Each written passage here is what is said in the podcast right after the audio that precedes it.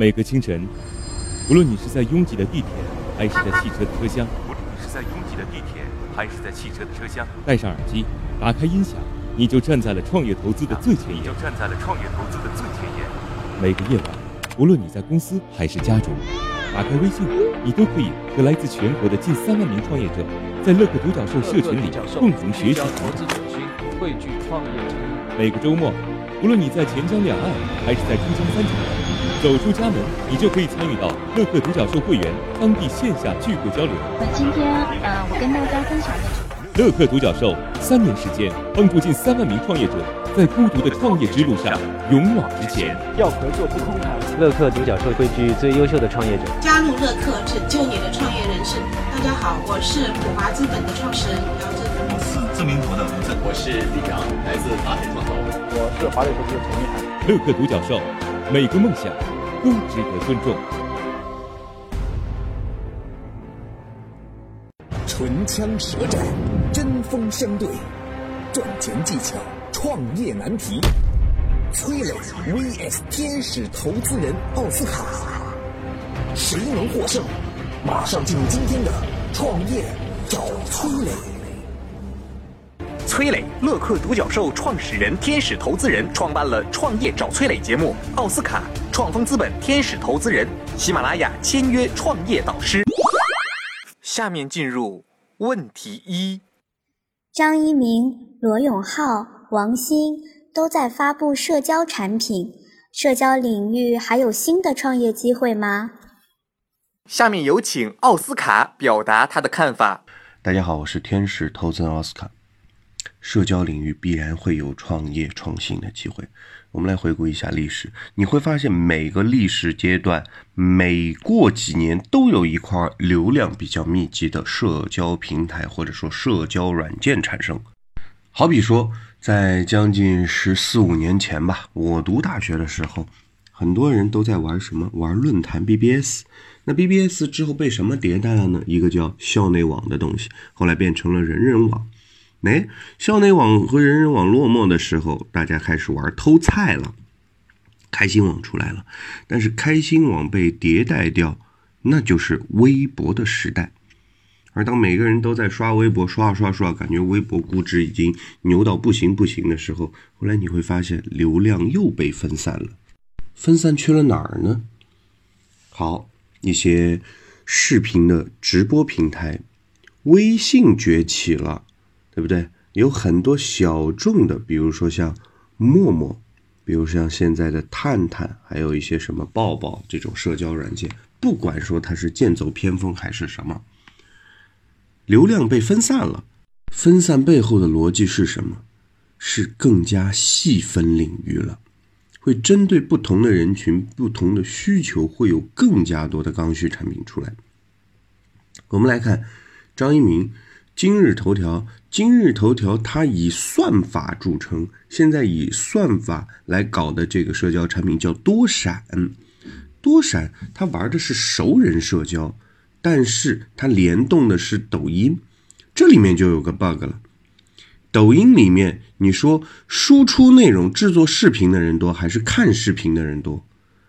我输出视频做完了之后，那么多人加我好友，我都要去加他们好友吗？是不是？那看客会比较多，而多闪打的是熟人社交，这里面还有一大段过渡阶段。我们再来说以前的王鑫，也是快播当时的创始人，也是个神人啊，在里边蹲了一段时间，看了很多书，出来之后现在要做匿名社交了，玩的什么呢？叫马桶 MT。这三款软件我是最近都在玩。我发现这个东西是我一开始听他创意的时候觉得最牛，但是玩下来觉得最糟糕的。啊，玩下来是最糟糕的。虽然这里面有了一些呃裂变的模式出来，但是陌生人社交打的是什么？是绯闻吗？是一些我在熟人知道我的情况下我不能说的秘密吗？还是什么？那说完了这些之后，然后呢，会产生什么样的粘性呢？哦，是最后人家都是来我们加微信嘛，来见面吧，还是如何呢？目前还没有看见。啊，罗振宇、呃，罗永浩、罗胖子、罗老师，他现在搞的这个聊天宝是我觉得最差的，之前的子弹短信啊特别不错啊，三十天的时候大概有七百八十多万的注册用户，非常好的一个开头啊，包括他的锤子手机。但是罗老师他是个段子手，是个非常好的演讲人，是非常好的一个 IP 流量，但是从一个产品经理的角度来看，他做的聊天宝。low 了，界面设置也好，还是这些图标也好，最后每天还要打新款，想搞电商的模式，不看好啊，非常的不看好。那未来的创业领域呢？如果大家在细分人群当中，哎，会有一些深入的思考，不关不管是互帮互助也好，不管是按照人群分类也好，还是按照呃职业工种分类也好。细分领域的社交软件还大有可为。感谢奥斯卡的精彩发言，下面有请崔磊表达他的看法。这样啊，我先跟大家讲几个段子啊。第一，我用微信问朋友说：“你上马桶 MT，我有事儿找你。”他说：“你有病啊你。”第二个呢，体验了一下多闪，跟一个抖音推荐来的网友聊得还挺不错的啊。最后下线之前呢。我们互相留了微信号。第三个呢，子弹短信，呃，改名聊天宝了啊，宣称我们要干掉微信。第一步是什么呢？就是要上微信发朋友圈，告诉大家这件事儿。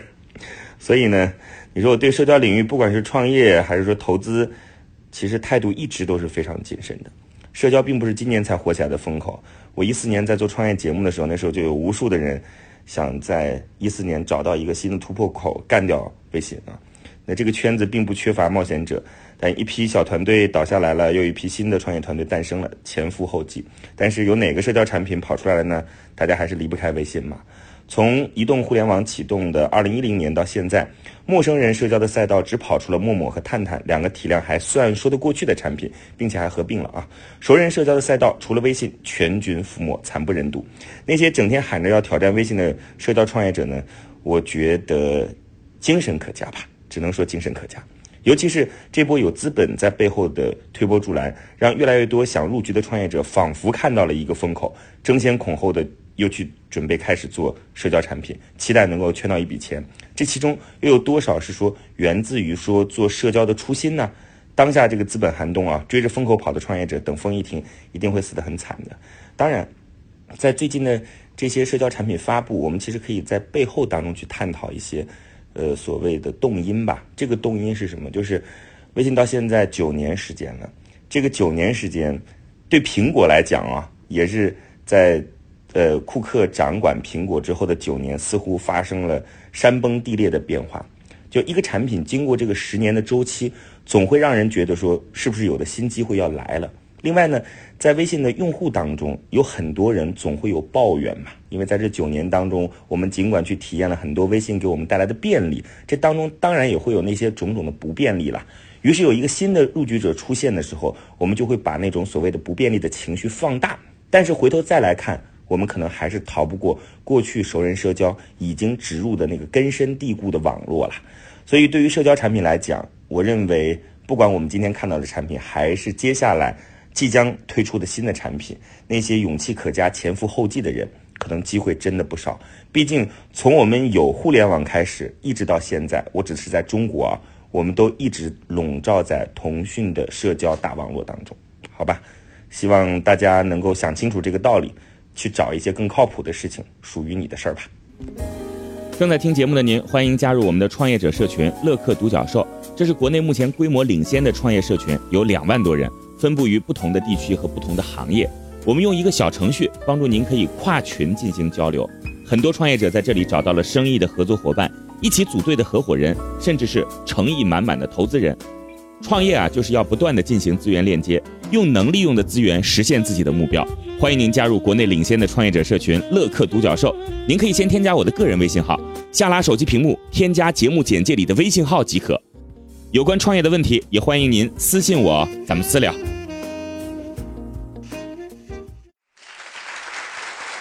感谢崔磊的精彩发言。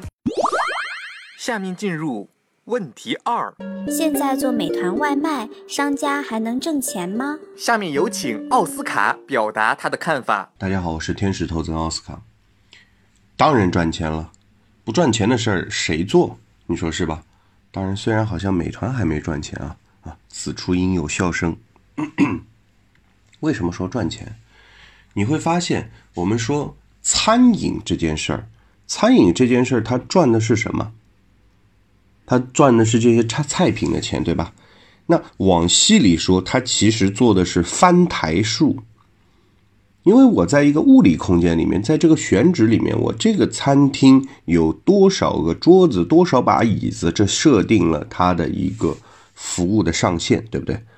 当服务的上限确认了之后，好，那我们就是每一张桌子、每一把椅子能够服务多少批客人啊？这个可以有一些呃打破它的一个上限，是不是？那好，那。每把椅子、每张桌子封死了，顶天二十四小时工作，也就那么一些人流量了。外卖不同，外卖是可以在激发厨房的一些潜在的产能，是吧？所以很多人为什么会问这个问题啊？是因为美团外卖现在流量太贵了，流量太贵了。这个流量在于什么地方？就像淘宝一样。淘宝现在流量也贵啊啊，有可能你客单价的三分之一要来用来买流量。那流量这个东西现在好像听着挺新颖的，以前是个什么东西？就是广告嘛，无非就是广告嘛。这美团你把它想象成一个下单的平台，还不如想象成是一个广告的平台，对不对？同样的，商家要有个心理，哎，觉得我这件事情做的挺好的，我开个沙县小吃。挺赚钱的啊！我不想上美团，那也不上啊！我不想开外卖，也可以不开。但是外卖里面的这个内容是在哪里啊？你是可接单可不接单的，对不对？那当我的一些素材啊、食材啊做完了之后，其实最后的剩余价值啊、剩余价值或者说边际成本啊啊，是相对来说可以计算的。所以这件事情呢，我觉得是可做。可做之后，大家可以来想象一下，美团向下看的是每一家餐馆，但是它没有形成一个矩阵。我最近也在和别人聊，有没有可能啊？美团，比如说我住在浦东啊，比如说我在外滩上班，我点入外滩。哎，这下面有一些子集，就是外滩商务午餐的一个子集。我点进去之后，就非常精准的可以知道又快又好又适适合我的这些餐品。那流量是不是费用只要交一层呢？就不需要层层拨了呢？对不对？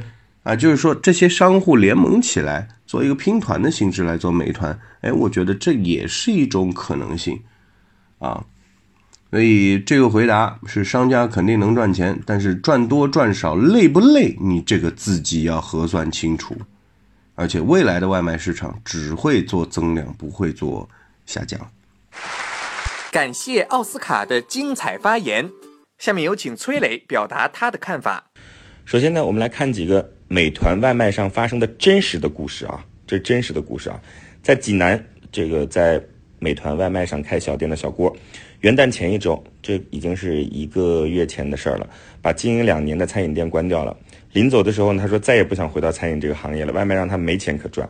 小郭所在的济南，他的同行也有一个水饺店的老板，开始呢在每单就是外卖当中去派发小广告了，告诉客户关注店铺的公众号订餐呢会比外卖平台优惠，希望能够绕过外卖平台接单，这样呢还能省下一部分的成本。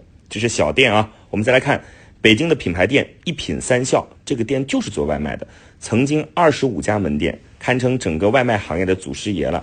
现在仅仅就剩三四家门店了，而且据说二零一九年将会租期到了以后就把店关了。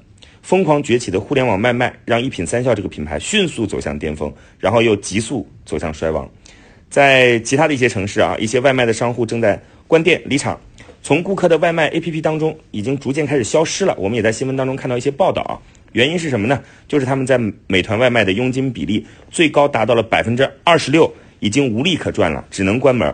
不愿意认输的商家呢，就走上了自救的道路。比如说我们刚才提到的绕过平台发放订餐卡，提高外卖的价格，嗯，当然提高价格之后订单量也会下降啊，或者推出组合式的套餐，以及催生作坊式的外卖，降低自己的成本嘛。实际上，早在两年之前，就有很多餐饮店的老板跟我或者说通过其他渠道啊，在新闻媒体当中来反馈过这件事儿。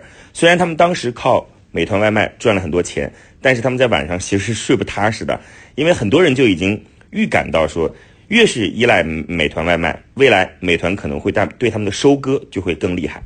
我们就算一笔账吧啊，餐饮的毛利润差不多是在百分之六十左右，基本上百分之四十是食品的成本，那房租的成本呢百分之二十左右是正常的，人工成本百分之十五到百分之二十，这样下来纯利润也就只有百分之二十五左右。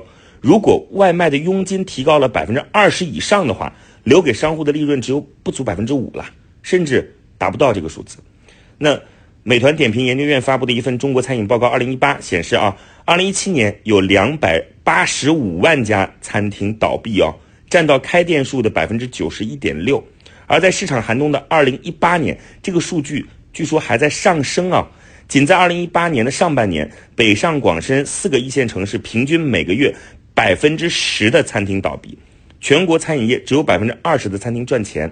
你觉得自己能不能成为那个百分之二十的餐厅？而且这百分之二十绝大多数还是供应链非常成熟、有着相当背书的品牌连锁店，可以靠规模优势或者是品牌优势让自己降低成本、吸引客源。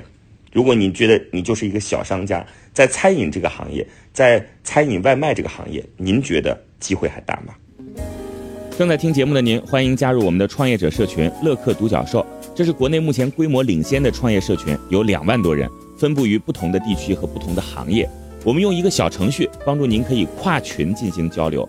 很多创业者在这里找到了生意的合作伙伴，一起组队的合伙人，甚至是诚意满满的投资人。创业啊，就是要不断的进行资源链接，用能利用的资源实现自己的目标。欢迎您加入国内领先的创业者社群“乐客独角兽”。您可以先添加我的个人微信号，下拉手机屏幕添加节目简介里的微信号即可。有关创业的问题，也欢迎您私信我，咱们私聊。感谢崔磊的精彩发言。下面进入问题三：如何评价库克宣称苹果正在考虑调整 iPhone 的定价策略？下面有请奥斯卡表达他的看法。大家好，我是天使投资人奥斯卡。我们说，三流的企业卖产品，二流的企业卖品牌，一流的企业卖标准。你们好好感受一下这句话，什么意思？当有人说苹果要调整定价的时候，是因为苹果怂了啊，苹果软了。啊，苹果这个不行了，啊，这卖了这么高的价格，现在兜不住了，啊，所以要降价了。随着不管是中国华为的崛起，哎，华为手机非常好啊，我一直用华为，我苹果是用了一代、二代、三代之后就没再用了，啊，一直用的是华为。那华为增长量这个是无可厚非的，包括中国还有第二梯队的 vivo、oppo，还有小米等等。他们的增长一定是侵占了苹果手机的市场，但是，啊，我们再来回想刚才我说的那句话：三流企业卖产品，苹果手机是苹果的产品，它只是一家卖手机的公司吗？第一个问题。好，再说二流企业卖品牌。苹果这个品牌，那被咬了一口的苹果，这个品牌够不够？够不够吸引人？它仅是只有这个品牌吗？想一想，再来第三个问题：一流企业定标准，不管你现在用什么手机，啊，那些小众的 Windows 系统我们不算啊，系统里面是不是 iOS？是不是？安卓、iOS、苹果系统，没错吧？安卓有 N 多手机，谁来制定的这些系统的标准？包括苹果，现在你不管是要做 APP 也好，你要做小游戏也好，你要做什么也好，你必须要开发两套程序吧？啊，你必须要有 iOS，必须要有苹果系统的，必须要有安卓系统的，对不对？苹果已经变成一个系统了，感受一下。当它定价来进行调整的时候，是的，可能是一些局部的啊一些战略上的，包括不管是在外汇上的影响，不管说是在嗯贸易壁垒上的影响，啊都会有，包括市场被侵蚀的影响。但是，它动到了自己的根本吗？所以，呃，我觉得大家，嗯，在爱国也好，在爱我们中国的这些手机产品也好。啊，我们要去理性的看待。虽然我们的手机是变强了，但是没有强到那样的一种高度。苹果现在的销售量是下滑了，但苹果它在全世界这个世界五百强排名里面，包括在美国也好，非常靠前。我记得好像有几年是第一吧。能够当第一的企业只是卖手机的吗？所以。呃，小伙伴们，当我们在看一个问题的时候，不要停留在问题的表面，去深挖一些它背后的内容。啊，我们不骄不躁，不卑不亢。苹果有牛的地方，我们承认；苹果销量弱的地方，我们也要看到。啊，中国手机有雄起的地方，我们要承认，我们要欣喜。但是我们的手机也有弱的地方，同样我们得承认。感谢奥斯卡的精彩发言。下面有请崔磊表达他的看法。毫无疑问的说啊，就是 iPhone 肯定是遇到问题了，苹果肯定是遇到危机了。乔布斯肯定会知道说，一个企业不能永远站在紫禁之巅，但是他可能想不到的是说，在这么短的时间当中，还没有到达一个经济周期，或者说刚刚到达一个经济周期，然后 iPhone 就有可能说，这个从世界之巅。走到难以预测的深渊，当然这说的稍微有点严重了，但是大家说发现说雪崩的时候，那就有可能它雪崩往下的速度会超过大家的想象。我觉得这个 iPhone 出现问题肯定有几个原因了。呃，第一个原因就是大势所趋，这个大势不是 iPhone 的原因啊，是整个智能手机的原因。中国二零一八年第四季度整个智能手机的销售量同比下降了百分之十一，你看，就是在中国这样的一个就是新兴市场吧。那在全球的智能手机当中占有相当份额的一个市场出现这个数据下滑，这说明这是个大势嘛？啊，那苹果在第四季度是下滑了百分之二十二，尽管说它的数字是高于平均值的，但是整个趋势是往下走的。当然有一个例外啊，就是华为是卖的更好，当然这背后有很多原因了，有很多我们爱国情节的爆发啊等等啊。那第二个原因是什么？第二个原因我就认为啊，就是 iPhone 的主力产品实在是太少太少了，就大家的选择实在是太少了。那为什么这么说呢？我们就举个例子好了。今天不管说是 Gucci、LV、Prada，我们把它看作是时尚产品吧，奢侈品吧，它这个当中啊，其实也就只有百分之二十左右的新设计款能够成为畅销品。其实百分之八十的产品设计出来之后，它并不是一个畅销品。所以，如果今天把 iPhone 当做是一个奢侈品来看待的话，它本身的性能得不到极大的提升，外观没有极大的改变，那这个时候消费者他没有更多的选择了。所以，如果你把 iPhone 看作一个奢侈品，你本身的设计没有出现亮点，性能没有得到提升，又没有相关的就是很多产品供消费者选择，那这个销量下滑，它本身也是在逻辑和情理当中的。那第三点是什么呢？第三点就是整个中国和美国之间的，就是我们大家都知道，不管是这个贸易战也好，还是针对华为展开的种种绞杀也好，会让大家觉得说，在这个时候，我们应该对于中国的手机企业。去做更多的支撑，一旦形成了这样势头之后，我们要知道啊，手机很重要，它其实不是一个通讯产品啊，它这之外还是一个社交产品啊。这个社交产品，我不是说拿着手机与别人社交，而是拿出手机之后表达出你个人的价值观来啊。所以在这样一个大的背景当中，大家愿意通过说我拿华为手机，我拿国产手机，表明自己的价值观，表明自己的态度和立场，那就会成为一种趋势啊。一旦这个趋势形成之后，你再想改变很难了。当然，这是中国市场。不过，对于苹果来讲，中国市场实在是至关重要了。就这几个原因，二零一九年苹果可能真的要遇到很大的危机。我们作为苹果之前的忠实用户吧，我现在也换华为了啊。我们看他起高楼，看他宴宾客，可能也有机会看他楼塌了吧。感谢崔磊的精彩发言。正在听节目的您，欢迎加入我们的创业者社群乐客独角兽。这是国内目前规模领先的创业社群，有两万多人，分布于不同的地区和不同的行业。我们用一个小程序帮助您可以跨群进行交流。很多创业者在这里找到了生意的合作伙伴，一起组队的合伙人，甚至是诚意满满的投资人。创业啊，就是要不断的进行资源链接，用能利用的资源实现自己的目标。欢迎您加入国内领先的创业者社群乐客独角兽。您可以先添加我的个人微信号，下拉手机屏幕添加节目简介里的微信号即可。有关创业的问题，也欢迎您私信我，咱们私聊。今天的节目到这里就结束了，感谢两位的精彩辩论。